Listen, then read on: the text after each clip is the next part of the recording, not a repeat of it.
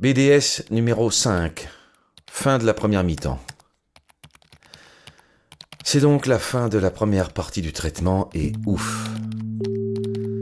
Le fait que je l'ai plutôt bien supporté, je me suis laissé dire que peu de gens avalaient avec ma joyeuse impunité les doses chevalines prescrites, et qu'elles semblent avoir été efficaces, la boule symptomatique aurait dégonflé de 80%, aurait pu me valoir le César 2016 du meilleur cancéreux. Même sans récompense, hein, je suis fort aise de ce double constat. La seconde partie à venir, j'emploie à dessein la seconde et non la deuxième, en espérant bien que ce sera la dernière, s'annonce pour fin mai, et cela me laisse donc un mois de repos en théorie. Car tous ces bons médecins, je le dis sans ironie, qui œuvrent dans le sens de ma guérison, comptent profiter de ce laps de temps pour, d'une part, contrôler par différentes méthodes, imagerie, biopsie, l'évolution du carcinome de mon cavum. Je vous rappelle que c'est comme ça qu'on appelle une tumeur ORL quand on a fait un peu de latin. Et d'autre part, préparer la phase suivante. Je ne manquerai pas de vous informer des conclusions de ces contrôles, mais peux déjà évoquer le bonheur annoncé de la suite à base de radiothérapie, mais avec un peu de chimio quand même, ne serait-ce que pour ne pas perdre la main.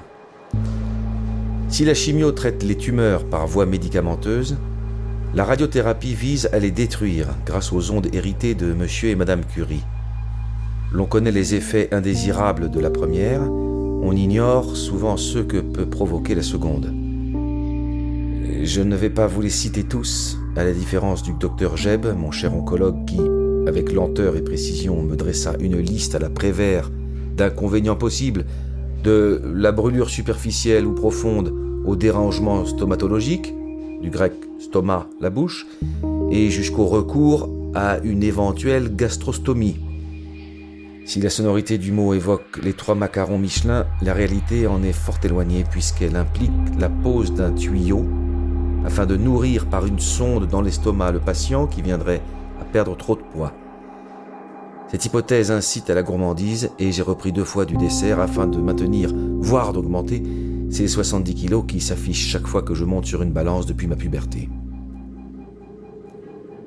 Je vais une fois encore miser sur mon excellente constitution et mon moral d'acier que toutes vos marques de sympathie, cyclistes et autres, contribuent à maintenir au beau fixe, pour m'épargner cette douloureuse perspective. Je compte aussi sur vous pour m'inviter à dîner, plusieurs fois par jour au besoin, quand aura débuté cette fameuse radiothérapie qui devrait tout de même durer sept semaines.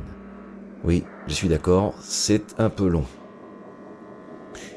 On imagine bien que lorsqu'il s'agit d'attaquer mon crâne au pistolet laser façon Star Wars, je schématise hein, et ne suis pas certain que le corps médical cautionne ce raccourci, et d'atomiser les méchantes cellules cancéreuses à grands coups de rayons mortels, il faille faire preuve d'un peu de précision.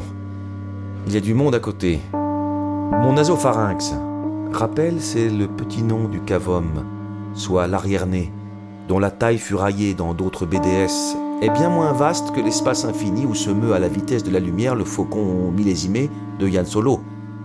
Cette référence échappera aux non-starwariens, je l'ai pris de m'en excuser. Il nécessite donc un ciblage rigoureux. C'est pourquoi je me suis prêté, la semaine dernière, à un exercice étonnant la confection d'un masque de contention.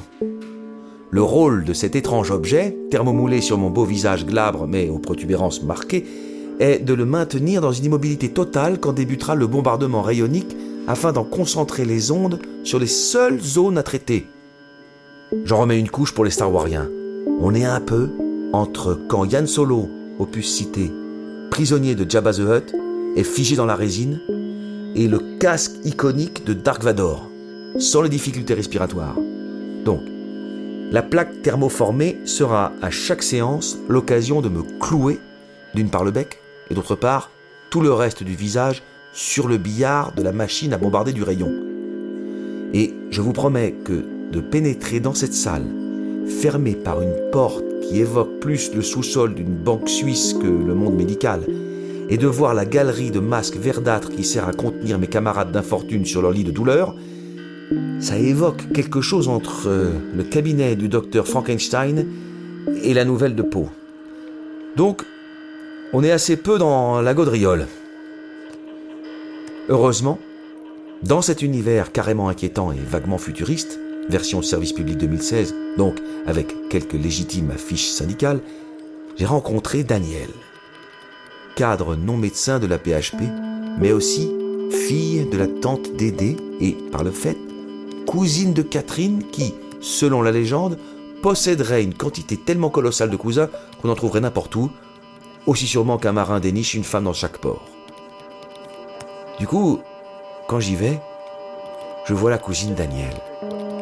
On se dit tu, on se fait la bise, et on se donne des nouvelles de la famille. Et franchement, même si tout le monde est très gentil à l'hôpital, je vous jure qu'un peu de cette douce familiarité avant de se foutre la tête dans un putain de masque vert qu'on va clouer sur un billard pour se faire bombarder, ça fait du bon chaud. C'est un peu comme vous, les poteaux. BPM.